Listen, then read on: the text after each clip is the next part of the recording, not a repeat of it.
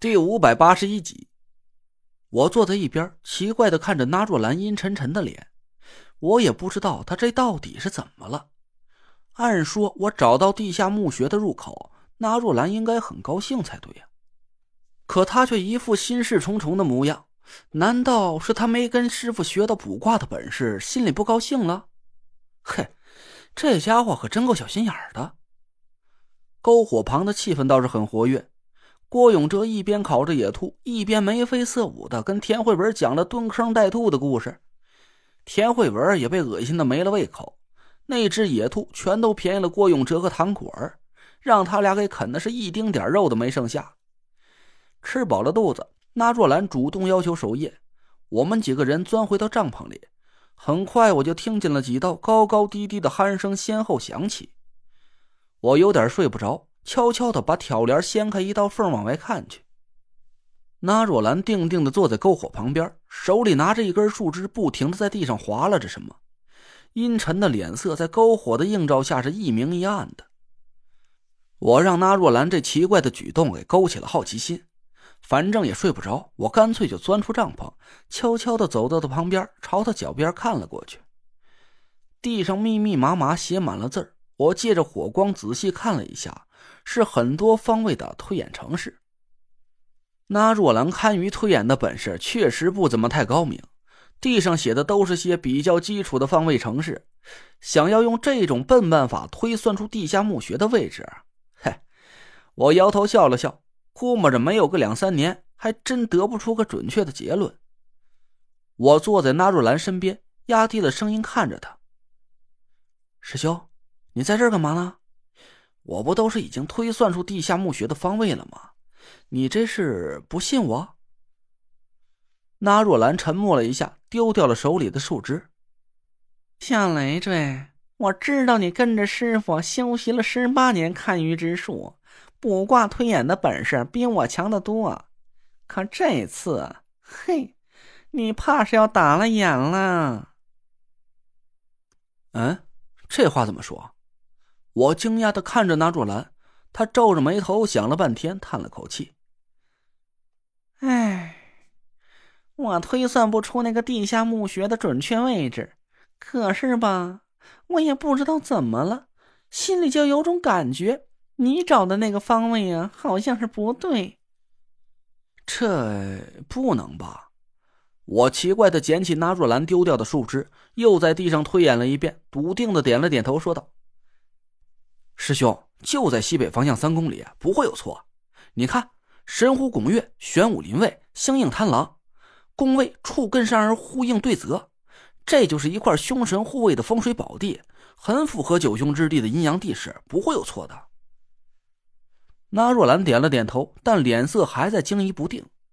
我笑了笑，拍了拍他肩膀，说道：“你要是还不放心呢，我就打个电话问问潘成，瞧瞧他的推算结果是不是和我一样的。”那若兰犹豫了一下，回到帐篷里，拿出北斗盒子递给我。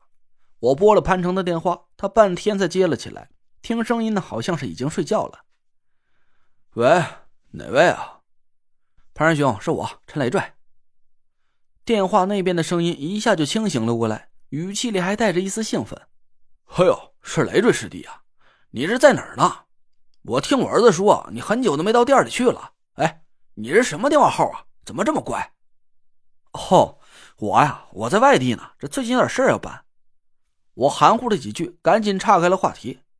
哎，潘师兄，我这遇到个寻龙点穴的难题，想麻烦你帮我推算一下。好，好说好说，你说。我仔仔细细把现在我所处的地形和潘成描述了一遍，问他这个地形最有可能修建墓穴的位置在哪里。电话那边传来了嗯嗯几声，沉默了一会儿。师弟啊。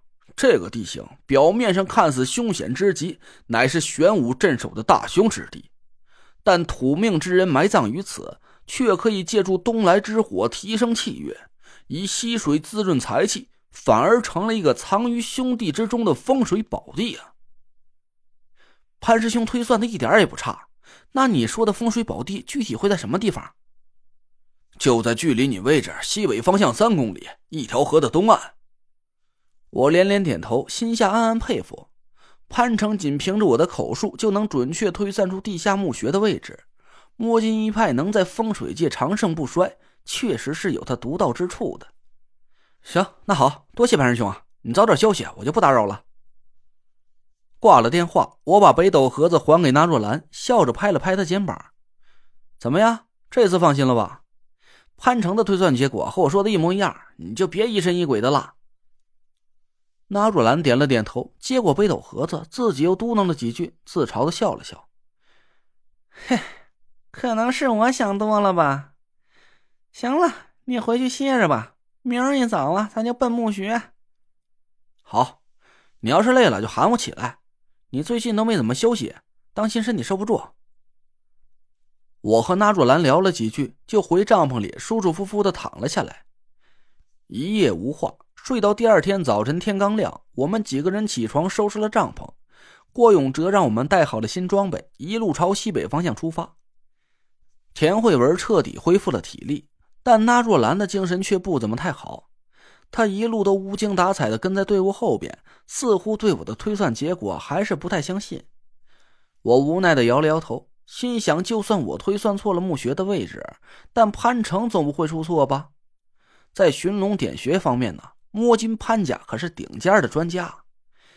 天气很不错，秋高气爽的，明艳的阳光透过树杈洒在身上，不冷不热的刚刚好。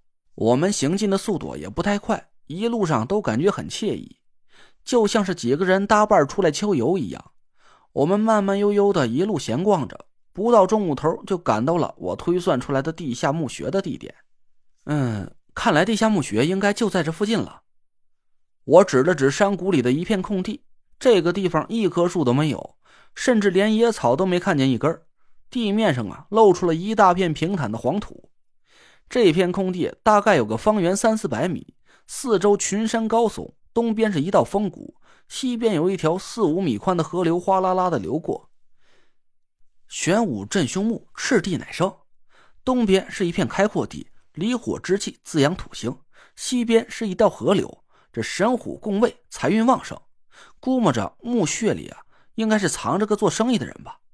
这个风水局可以保他家的世代子孙财运滚滚。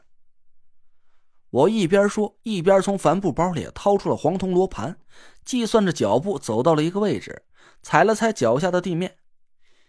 阳极生阴，凶至趋吉，这里就是整个空地的最为凶险的方位了。我话刚说完，郭永哲就提着一把工兵铲跑了过来，朝手心吐了一口唾沫。你干嘛？我奇怪的看着他。郭永哲指了指脚下的地面，挖呗！你不说墓穴的入口就在这儿吗？不挖，咱怎么下去啊？我朝郭永哲神秘的眨了眨眼，脚下变换了几个方位，抬头看了看头顶的天空，一边伸出手指掐算了一下。等。